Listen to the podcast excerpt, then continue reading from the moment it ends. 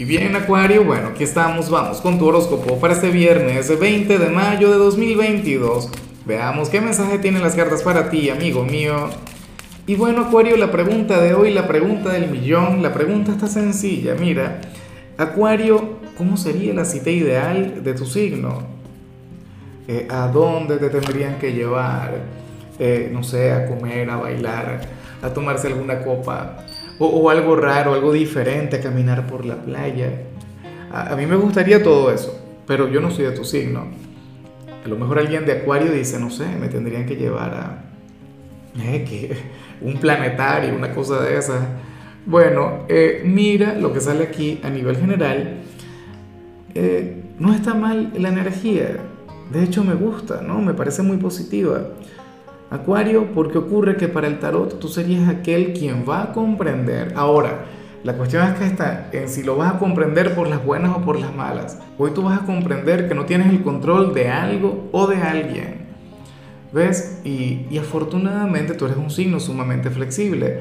De hecho, tú eres de aquellos signos que, que, nos enseñan a los demás que, que no todo el tiempo podemos tener el control o que no todo en esta vida es predecible, sino que hay situaciones que son impredecibles y hay situaciones que, bueno, que no podemos dominar.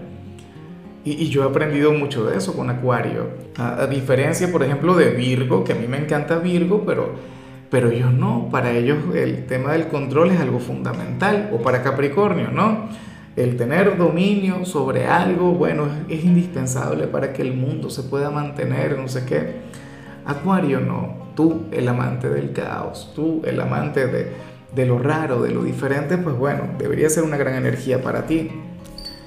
Entonces, al final yo no sé qué va a ocurrir. De hecho, que eh, puede ser difícil, como te mencionaba. Puede ser que tú quieras tener control sobre tu pareja o sobre tu trabajo o sobre algún ámbito en particular y sucede que la vida te diría, no señor, no señora, usted no tiene todo el dominio acá.